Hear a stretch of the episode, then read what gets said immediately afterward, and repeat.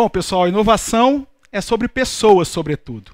Mas a tecnologia é que nos dará condições a melhorar a performance dos nossos negócios, a influenciar os nossos investimentos em educação e promover a mudança que a gente precisa. O desenvolvimento tecnológico depende de pessoas transformadoras, visionárias, capazes de enxergar e realizar o que antes era apenas só sonhado. Esse é o cerne do ecossistema de inovação.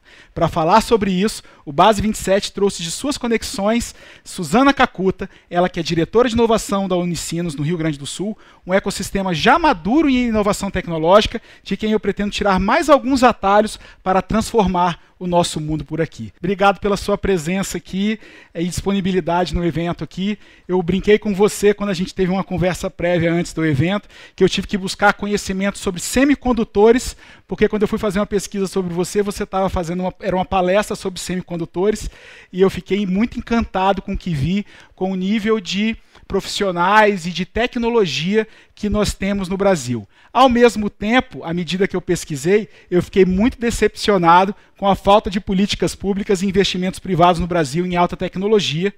É possível que você, aí do Sul, digamos, lidera um foco de resistência? Eu acho que nós, no momento atual no Brasil, eu acho que temos vários focos de resistência, né? E eles são extremamente relevantes. É, falar em inovação hoje, é, Guilherme, agradeço desde já e muito o convite em participar desse dia tão importante aí para o, para o Estado do Espírito Santo, eu diria mais para o Brasil, porque a gente falar em inovação em setores como a construção civil é falar em reengajar o Brasil numa rota de desenvolvimento, numa rota global de desenvolvimento. Né? Hoje, se tempos atrás o tema da inovação era um tema mais atrelado como uma opção da empresa, de ela querer ou não inovar, ela ser ou mais ou menos inovadora. Eu diria que hoje essa não é mais uma questão de escolha, né? Então, é, falar em inovação tecnológica, né, nessa introdução do novo, seja a partir de uma nova solução é, tecnológica para um determinado setor, é, seja a partir da introdução da inovação na modernização do, do produzir, do processo, do produto de setores tradicionais, como é o caso da construção civil, é de fundamental importância, né? É, nós estamos vivendo um grande momento assim de mutação né, no mundo inteiro e eu acho que a pandemia ela traz como um, um grande legado um salto né, imenso feito no Brasil, é, quando a gente pensa em termos de digitalização, né, de forma mais ampla, ou das tecnologias digitais dentro dos negócios, né, não só alterando é, a maneira de como se comercializa, como se produz ou como se entrega, né, mas também nessa nova forma de pensar o negócio daqui para frente, né, onde nós estamos num contexto absolutamente é, global. E, assim, para nós é uma honra muito grande, viu, Guilherme? Quero agradecer muito ao Carvalho, presidente do Hub, pelo, pelo convite, de a gente trazer um pouco a nossa história, né? Nós somos um ecossistema que é, completou 20 anos né, no, uh, em 2020, e nós surgimos exatamente por uma, uma necessidade de reconversão produtiva. Né? A introdução do Guilherme foi precisa, né? o Brasil precisa sair da rota das commodities né? e ir para uma rota de valor agregado. E nós surgimos por isso. Né? A nossa cidade, onde a gente, a nossa matriz está localizada, era uma cidade que vivia na dependência do setor coreiro calçadista, do metal mecânico, e que a gente chegou a ser a capital nacional do calçado, né, a vizinha de Novo Hamburgo, né, que estava naquele momento indo para a China, indo para outros locais e se perdeu o rumo. E naquela época se decidiu, e esse é um aspecto bem relevante aí que vocês já nascem dessa maneira, é, com esse olhar de governança, né, entendendo que fazer inovação prescinde no mínimo de três atores, né? É, prescinde da iniciativa privada, porque é, é o empresário que assume o risco da inovação, né? é ele que está ali fazendo a conta, é ele que faz o balanço dentro da empresa do quanto que a inovação afeta o portfólio de produto ou de processo dele, ou de serviço. Né? A gente precisa ter talentos e, para isso, ter é, neste ecossistema conexões importantes, né? O próprio presidente falou, né, da questão das universidades, dos institutos de pesquisa trazendo talentos de ponta, porque é eles que nos ajudam a trazer esse mindset novo, né? E política pública, porque também no mundo inteiro é assim, não se faz inovação tecnológica, não se introduz processos inovativos é com um arcabouço legislativo velho, né? Então, é sim há de se ter é, política pública atrelada a tudo isso aí para fazer acontecer.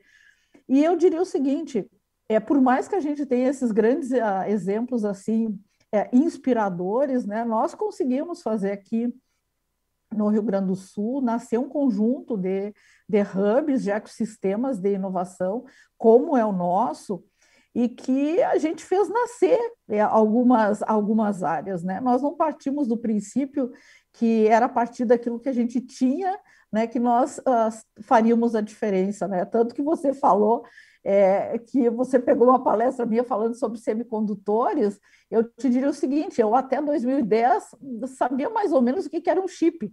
Né? A partir dali eu aprendi, fiz até um curso na área de semicondutores para saber o que é um substrato, o que é isso, como é que se faz, como é que não se faz. E hoje eu tenho a percepção de que semicondutor é um elemento determinante, inclusive na indústria da construção civil.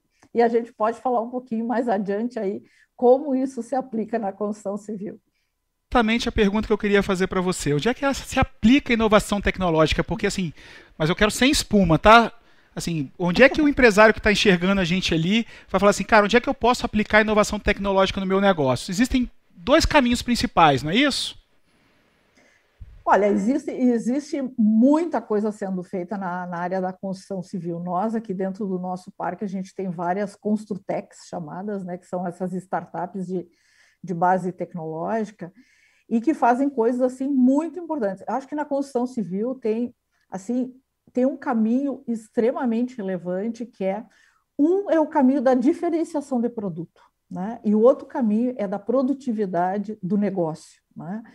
E aí a, a tecnologia ela vem muito a serviço disso tudo, né? A inovação.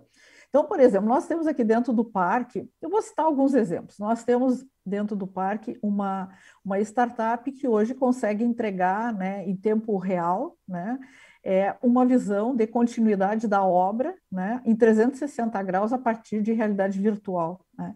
Então, você pode estar em qualquer lugar, né, a partir de, uma plataforma que está instalada, você consegue ver a estágio, hora por hora, né? Como está evoluindo, por exemplo, o seu processo de pintura interno, como está evoluindo é, toda a, a, colocação, por exemplo, de cerâmicas e pisos né? É, da, da sua obra, ou mesmo a evolução de uma fundação. Né? Então, é um exemplo né, é, de ferramenta de gestão em tempo real extremamente importante. Tem outra que, por exemplo, eu até te comentei aquele dia, né, Gui, a gente tem uma, dentro dessa história de semicondutores, por exemplo, nós temos uma, é, uma solução hoje, que é um semicondutor que tu embarca é, nas, nas vigas de fundação, por exemplo, né? E que esse, esse sensor ele determina o tempo de cura do concreto, né? Que é um fator extremamente relevante. A gente sabe hoje que na construção civil isso ainda é muito né, é calcado na temperatura que a gente tem ali, muito no oleômetro, numa uma história é, de saber fazer no tempo, né? Então tu sabe o tempo de desinformar, por exemplo, né, uma, uma determinada viga. Né? Este sensor ele encurta todo esse tempo, porque ele é implantado dentro da viga e ele pode ter ele, ele é um sensor que ele não só pode trabalhar o tempo de cura e antecipar a, a disforma, mas ele também pode, por exemplo, é ter uma, algumas outras questões implantadas lá dentro que você pode, por exemplo, medir depois resistência, né? É, aqueles ensaios tradicionais que tu tem que tirar corpo de prova, fazer em laboratório, tu pode fazer tudo a partir de um sensor que está lá instalado dentro, e esse sensor se perde, porque ele em si é um sensor depois muito barato, né, e que tu descarta ele, ele não interfere nada né, naquela, naquela, naquela, naquele objeto construtivo. Né? É um exemplo bem concreto de o quanto que um semicondutor hoje está presente e otimiza o processo produtivo lá dentro do, do canteiro é, do canteiro de obra. Né? Hoje, por exemplo, se fala muito em grafeno. Né? Grafeno é eu até estava olhando, é muito interessante. Vocês usaram a figura ali do, do aqueles os hexágonos do cogumelo para mostrar a coisa da união. Também é o símbolo do grafeno. Né? O grafeno ele tem muito isso, né? Dessa, dessa, dessa, é um elemento de resistência. O grafeno na construção civil, por exemplo, é, se aplicado é, para asfalto, especialmente nessa coisa, por exemplo, de reparos de asfalto, né? Ele pode trazer uma produtividade com relação à adição de, de, de, cimento, né, de concreto naquele reparo, da ordem de 30%. Por quê? Porque o grafeno, em pouquíssima quantidade lá adicionado, ele pode, por exemplo, é, é, ele tem, uma, uma ele tem uma, uma, um fechamento com relação à, à umidade e aumento de resistência. Então, ele vai te trazer um concreto muito mais fechado, né? Então ele, ele vai quebrar menos, né? Ele vai é, ser muito mais resistente à água, né? E isso vai ter uma rentabilidade do teu produto, né? No teu negócio de forma mais efetiva. Quem faz, por exemplo, estruturas, estruturas é, essas pré-moldadas, né? O, o, o, grafeno no pré-moldado ele, é, ele, ele traz características extremamente importantes com relação à resistência né, sobre o aspecto construtivo. Né?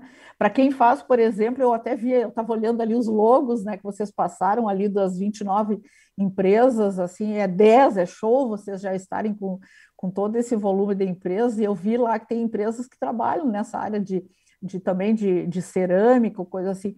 Hoje, por exemplo, em tintas ou em adesivos, o grafeno ele traz é, características muito diferenciadas que vão desde é, você ter um, no, no, próprio adesivo um repelente, um anti-fungo, é, você é, agregar tecnologia né, nessas, por exemplo, nesse cimento e cola que hoje você usa para fazer adesão né, de, por exemplo, uma placa lá de revestimento na, na parede. Você pode embarcar lá outras características a partir do uso do grafeno.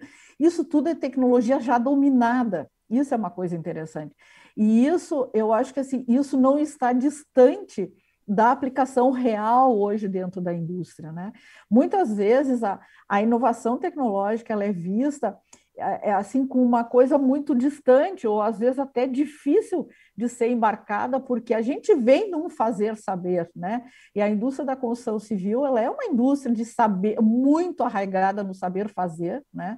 Onde o embarque tecnológico ele se dá muito a partir dos materiais e de máquinas que entram né, para dentro desse setor, tanto que a gente vai inovando, a gente vai colocando mais tecnologia lá na hora de pegar, cortar, furar, isso, aquilo, né? Ou mesmo na área de, na hora que tu vai comprar um determinado insumo, né?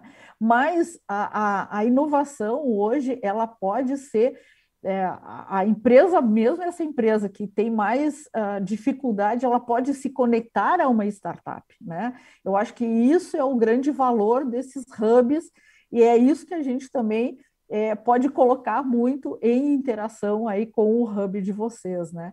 É, dessa coisa do, da, da coisa muito de ponta e que mexe, vocês podem ter certeza, isso mexe no bolso, né, da construção civil, porque eu acho que esse é o melhor resultado da inovação. Né? Quando a gente agrega valor, né? inovação é uma coisa que tem que servir para, no mínimo, duas coisas. Né? É, primeiro, para agregar né, alguma coisa nova né, ao demandante, ao cliente final. Lá. E segundo, tem que trazer resultado para dentro da empresa, né? senão a gente não faz inovação. Né? Então, inovação tem, tem que trazer sentido para dentro do negócio da empresa. Sensacional o que você fala, Suzana, mas assim, o que me deixa mais encantado e, e é parte do, da minha jornada de construção de conteúdo também no Sem Espuma, é que nós temos os inovadores de Instagram que acham que a academia ela é um espaço retrógrado e que ela não favorece a inovação. E o que tudo que você fala aqui para gente, ela vem justamente dessa conexão da academia com o mercado. Então eu queria que você desse um pouco dessa sua visão sobre isso. Você que é doutora, está dentro de uma instituição de ensino, como é que é que a academia pode ajudar ao Base 27 ou aos hubs de comunicação a desenvolverem seus processos de inovação? Boa. Assim, ó, esse, esse, esse é um diálogo que ele não é assim simples de ser feito, né? Eu me lembro um, uma pessoa muito inspiradora minha, na minha época lá de CENI, ele falava assim, que era o Midlin, né, lá de São Paulo, ele dizia o seguinte, falar em inovação entre universidade e empresa é quase que um diálogo entre é, freira, uma, um padre, uma freira e o dono né, de, uma, do, de um cabaré. É um negócio meio complexo né, de, de você lidar, porque parece ser um tema tão antagônico, os temas são tão. Uh, os tempos são outros, né, a batida é outra, o discurso é mais teórico e tudo. Acho que existe uma mudança muito grande em curso, e essa mudança em curso ela se dá por uma, uma de um lado, né, pelo lado da academia, é, está o próprio discurso que o Júnior trouxe antes tem muito a ver com tudo isso, né?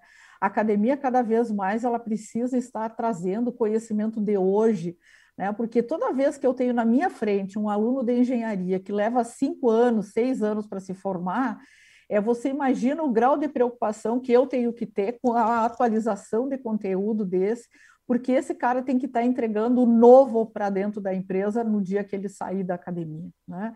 Então, a academia ela tem também, ela tem criado mecanismos né, de trazer isso mais para perto. No caso da nossa universidade aqui, no, o nosso o Tecnocinos, hoje nós temos 118 empresas de base tecnológica, né, que, que convivem num ecossistema, que é conectado a uma universidade. Nós criamos uma, uma, uma área de interação específica, que são os chamados institutos de inovação tecnológica onde nesses institutos a linguagem é, e o tempo é o tempo necessário da empresa, né? e a academia tem que responder esse tempo. Né? Então, é nesse instituto aí que a gente desenvolve coisas de ponta, como, por exemplo, vou citar um exemplo dentro lá da, da questão dos semicondutores, é dentro desse diálogo que se desenvolveu o primeiro chip de internet das coisas do país, do Brasil, né, que já está hoje em 25 países, que foi desenvolvido em um ano, né, a partir de um conjunto de mestres e doutores, num projeto específico com início, meio e fim, e, e orçamento da empresa para terminar. Quer dizer, é academia num outro tempo, entregando conhecimento, né, é, a partir de uma visão de negócio da empresa. Né? É, dentro da construção civil, a gente tem vários exemplos é, nessa área. Nós temos lá um instituto chamado ITT Performance, né, que trabalha com toda, com toda a possibilidade de inovação na construção civil. Né? Então, é, por exemplo, é de lá dentro que surgiu hoje, uma empresa proprietária disso, um concreto balístico, né, que é um concreto que ele, todo ele foi desenvolvido é, sobre a égide que o, o, país, a América Latina, ou, ou, alguns países, tipo Emirados, né, são países altamente consumidores de materiais de construção civil, e dentro desses materiais, cada vez mais requisitos de segurança. Né? Existem várias técnicas no mundo, né? e se desenvolveu um concreto balístico, né, que se consegue com a partir do tipo um pré-moldado, né, você consegue entregar isso num custo muito mais razoável, né, do que se tem em termos de concorrentes a nível mundial. Então, esses institutos eles são uma peça extremamente importante, porque quem dá o timing é, é, a empresa, né? E a, a, universidade ela vai conseguir ou não atender a, a, a, partir dos requisitos da empresa, né? Eu acho que é isso que é essa nova mentalidade de entrega. E isso tudo no ecossistema funciona é, muito bem, porque na verdade é à medida que a gente tem várias das nossas startups são de alunos nossos da Unicinos, ou ex-alunos, ou mestrandos, ou graduandos, né? Que a gente faz com que se transformem uma ideia num negócio, né? E a gente trabalha na conexão desse, desse negócio absolutamente à realidade de mercado, né? Então, por exemplo, as nossas startups lá a gente sempre comenta, né? There is no free charge, né? Nós, desde o primeiro dia, elas, elas têm que pegar, elas têm não só ter um plano de desenvolvimento, mas elas têm que dar conta do seu negócio como empresa, né? Elas não estão ali para ensaiar e brincar de fazer pesquisa ou de fazer produto, né? Elas têm que entregar porque elas têm que se manter, né? Então, a visão é uma visão muito de negócio e dessa, dessa acoplagem da inovação a um negócio que eu acho que, assim, como foi muito falado antes, né? Assim, eu acho que é, a inovação uh, na construção civil, eu acho que é uma, é uma janela de oportunidade, né? é, porque é um setor que cada vez mais né, está é, sofrendo pressão. Né? A gente viu agora o que, que é a alta é, de produtos, né, de custo de produtos da construção civil, o quanto que isso reflete no negócio de cada um de vocês. Né? Então, é, como a gente foge disso aí, é, a, agregando valor ao nosso produto. Né? Então, sempre naquelas duas linhas, né? ou eu consigo, através da inovação, otimizar a, a, o meu processo produtivo, a minha, o, meu, o meu processo de comercialização, o meu processo de produção, né? ou como eu me diferencio, como eu ofereço alguma coisa para sair do trivial básico e poder entregar ao mercado alguma coisa diferente naquele ciclo que o próprio Júnior falou, né? que, na verdade, o tempo inteiro é um ciclo de reinvenção, né? porque a gente sabe que é assim que funciona. Né? A inovação ela é inovação enquanto não tem alguém do lado ali que faça igual e você tem que tá, já estar tá, tá preparando a próxima. Suzana, eu queria te agradecer pela participação aqui no nosso evento. Eu já sei que nós temos uma conexão já estabelecida através da Michelle Janovic que é membro aqui do Base 27 também, para que você possa também encurtar essa, essa curva de aprendizado nossa e da própria academia capixaba, que está se aproximando do Base 27, mas não tem também o nível de maturidade que nem nós empresários temos, nem a própria academia. Então, assim, a gente quer pegar esses melhores exemplos, como você, como a Unicinos, como a Tecnocinos, para acelerar essa curva de aprendizagem nossa, para que a gente possa evoluir o mais rápido possível. Então eu queria te agradecer pela participação aqui e Obrigado mais uma vez. Eu que agradeço, desde já coloco à disposição aí todo o nosso ecossistema, a gente já falou sobre isso, né, que estejam, a, a nossa casa é a vossa casa, né, então, assim, estejam à vontade em nos demandar. Obrigado.